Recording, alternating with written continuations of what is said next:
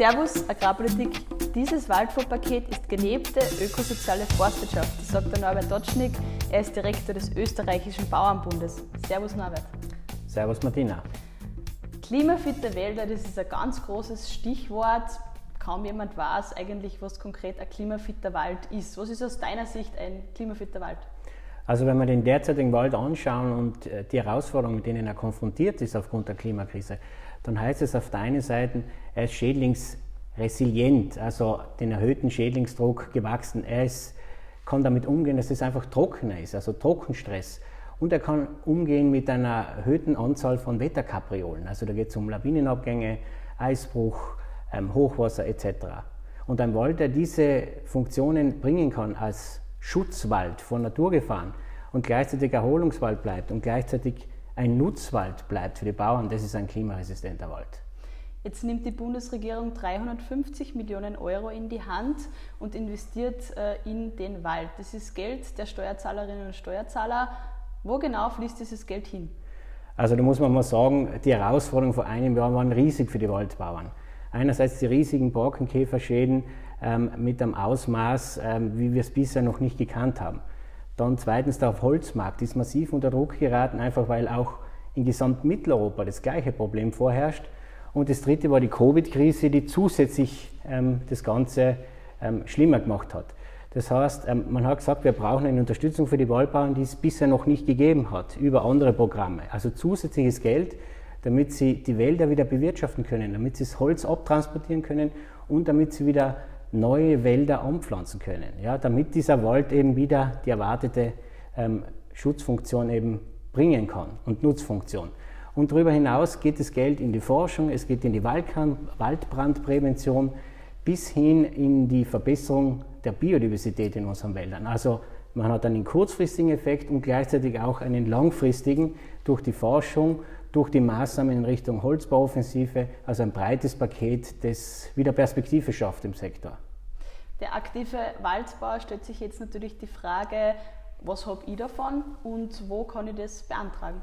Also da gibt es äh, drei Beispiele, möchte ich da nehmen, die ähm, auch verwendet werden. Beispielsweise, ich habe eine zwei Hektar geschädigte Fläche, das wird dann angeschaut, der Bezirksförster, das, die Daten werden erhoben und dafür gibt es beispielsweise 7000 Euro für die zwei Hektar. Oder ich will diese zwei Hektar neu aufforsten, also mit äh, neue Pflanzen setzen, dann bekomme ich beispielsweise, wenn ich 5000 Pflanzen ansetze, 1000 ähm, Pflanzen ähm, Fichte, 1000 Ahorn, 1000 Tanne, 1000 Rotbuche, 1000 Douglasien, also 5000 auf zwei Hektar, dann wird es ungefähr mit 11.000 Euro, das je nach Standardkosten, gefördert. Oder beispielsweise, ich muss das Holz abtransportieren von zwei Hektar, ähm, da sind 150 Festmeter Schadholz angefallen, muss das zu einem Lagerplatz führen, damit das Wald eben, das befallene Wald, äh, Holz aus dem Wald herauskommt. Und dafür gibt es etwa 1000 Euro Zuschuss, damit das Holz mhm. wegtransportiert werden kann.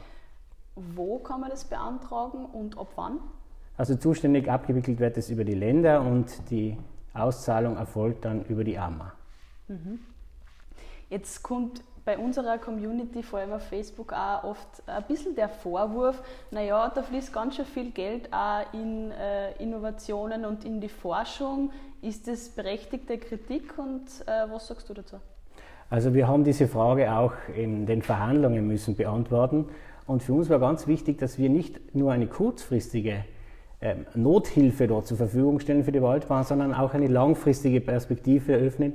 Und die können wir nur öffnen, wenn wir in die Forschung investieren, in die Erforschung klimafitter Wälder. Das heißt, wie schauen die aus? Welche Genetik braucht es? Wie müssen die bewirtschaftet werden? Das wissen wir noch nicht in ausreichendem Maße, wie wir es wissen sollten. Deswegen dahin Forschung. Wir wollen auch ähm, investieren in neue Absatzmärkte für die Forstwirtschaft und deswegen war ganz wichtig, dass in diese Forschungsanlagen zur Herstellung von Holzgas und alternativen Treibstoffen investiert wird, weil damit schaffen wir wirklich eine Perspektive über die nächsten zehn Jahre hinaus. Du pflegst es immer zu sagen, dass dieses Paket nicht nur für die Forstwirtschaft ähm, und für die Waldbauern was ist, sondern es ist gleichzeitig auch eine Investition in den Klimaschutz. Was hat jetzt der Österreicher, die Österreicherin äh, davon und was ist es aus deiner Sicht für ein Beitrag zum Klimaschutz? Also nur ein gesunder Wald kann seine Funktion als Klimaanlage wahrnehmen, sprich CO2 binden, ähm, einen Beitrag leisten, um Wasser zu speichern, also einen, kann seine Funktion als Erholungsraum erfüllen. Also da hat man eine breite Palette für die Gesellschaft, abgesehen natürlich für den Nutzen, für die Wertschöpfung in den Regionen. Die Bauern haben Einkommen, es werden Arbeitsplätze gesichert in der Wertschöpfungskette, ähm, also auch ein, ein großer wirtschaftlicher, direkter wirtschaftlicher Nutzen für die betroffene Branche und die Sektoren, die damit verbundenen. Du bist ja selbst auch Jäger. Ähm, jetzt haben wir oft das Problem, dass wir vor allem bei den Nadelbäumen äh, Wildschäden haben. Glaubst du, dass es in 50, 60, 100 Jahren wahrscheinlich die Laubbaumarten sind, die wir dann vor Verbiss schützen müssen? Wir müssen da gar nicht so lange warten, weil wir unsere Wälder, ähm, die sind mehr und mehr Mischwälder, also auch mit, mit, Laub, ähm, ähm, mit Laubbäumen. Und deswegen ist es notwendig, dass wir jetzt auch schon schauen, dass auch die Laubbäume ähm, aufwachsen können. Und wie erreicht man das? Einfach durch, indem man ermöglicht, dass die Naturverjüngung vor Ort eben entsprechend ihres Potenzials erfolgen kann. Und wenn man das in Zusammenhang mit der Jagd sieht, dann ist ganz wichtig, dass der Wildbestand eben so derart gestaltet ist, dass es Schutzmaßnahmen nur im Ausnahmefall braucht und nicht in der Regel ja, dann hoffen wir, dass das auch funktioniert. Lieber Norbert, danke für die Einblicke, dass du uns in Bezug auf das Waldfondspaket ein paar Maßnahmen genannt hast. Das ist wichtig für die Community. Ich hoffe, da draußen die Bäuerinnen und Bauern kennen sich aus.